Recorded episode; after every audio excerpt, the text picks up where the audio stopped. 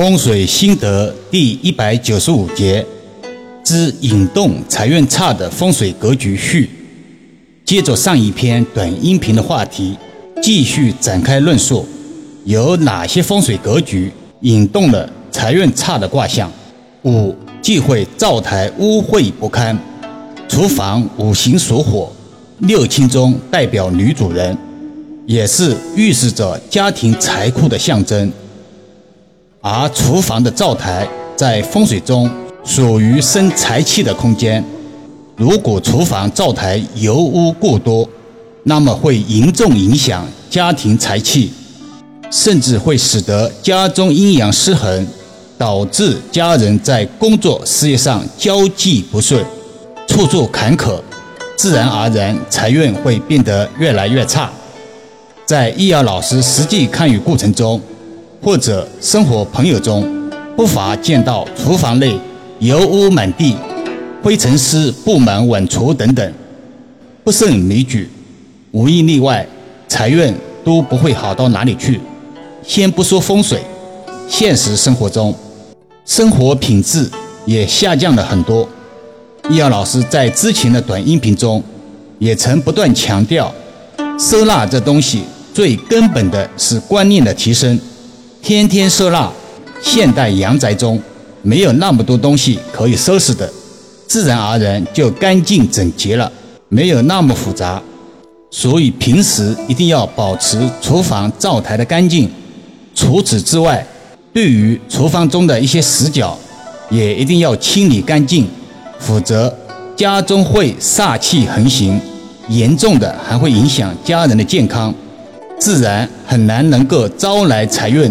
反而很容易泄财漏财，所以如果能够让厨房以及厨房的灶台保持干净，那么宅子的风水会越来越旺，越住越富贵。六，大门处忌讳放置钟表，个别委托人错误的将钟表放置在大门口，觉得这样会使自己更有时间观念，殊不知对于风水的影响会非常之大。甚至导致自己在工作事业方面处处受到限制，自己能力得不到发挥，还会招惹小人，工作事业处处碰壁，本来能够有好的机会，却不翼而飞。另外，在家门口摆放钟表，对家人的健康影响也不小，尤其是对于家中老人的健康，会使其卧病不起，或者久病难医。导致其健康状态受到很大影响，同时在大门口的钟表也极易导致家庭财运不济。七，忌讳卧室脏乱。卧室乃私人休息的空间，风水三要：门、主、灶。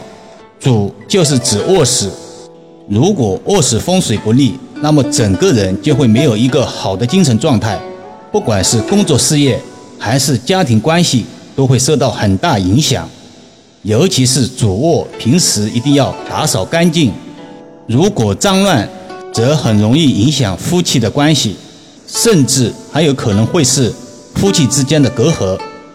但是如果卧室能够保持干净整洁，那么不仅夫妻关系好，而且夫妻之间能够相互体谅，工作事业方面也能够非常的顺。财运也会越来越好。八，忌讳鱼缸空置。所谓鱼缸空置，有些委托人早些时候道听途说，鱼缸能够引动催旺家庭财运，也就人云亦云，照搬硬套的购买了鱼缸，养起了鱼。但因为空间原因、环境原因、养鱼知识缺乏等诸多原因。最终鱼没有养多久，全部养不活了，鱼缸又舍不得扔掉，就空闲起来。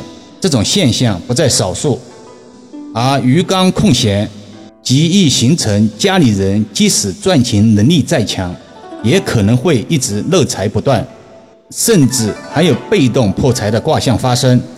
所以，既然想在客厅摆放鱼缸，但是要注意的是。鱼缸里一定要有水有鱼，不能只是一个空鱼缸。水质要清晰，鱼要活泼，否则不仅起不到催旺财运的作用，还有可能会使漏财的情况更严重。如果条件不允许，或者其他客观原因无法养鱼，不如把鱼缸送人或者处理掉。易遥老师一直强调要有断舍离的精神，不做无用功。不少听友可能已经发现，易遥老师的短音频节目近期更新很慢。其实老师每天都坚持更新的，只是老师这个行业有宣传封建迷信之嫌。平台审核不易，一段短音频遭遇下架的情况频频发生。在这样的形势之下，如果还不放缓脚步，则有明知山有虎，偏向虎山行的味道，不是明智之举。就今天这段短音频，原始文字稿已经修改了四次，录制音频也调整了两次，希望能不必再次下架。其实老师的短音频一直宣传的是正能量的东西，比如百善孝为先，比如家中洗干净整洁，比如张文宏教授被举报论文造假等等。叶老师都是不遗余力的发声，甚至为了力挺张文宏教授，特别录制了一个短音频。至于风水行业，被打压了几千年，生存了几千年。展现了极其超强的生命力，反而在香港、台湾地区、东南亚诸多国家以及日本、韩国等邻国大展拳脚，民风崇尚，是一种好事，也是一种悲哀。难怪韩国要把风水申请为他们国家的非物质文化遗产。既然你们不要或者扔掉，我喜欢就改我吧。好了。今天暂时先说到这里吧，希望有更多的益友能闻弦歌而知雅意，读远物而知情意。更多分享，请至易瑶文化主页收听、点评、转发、收藏。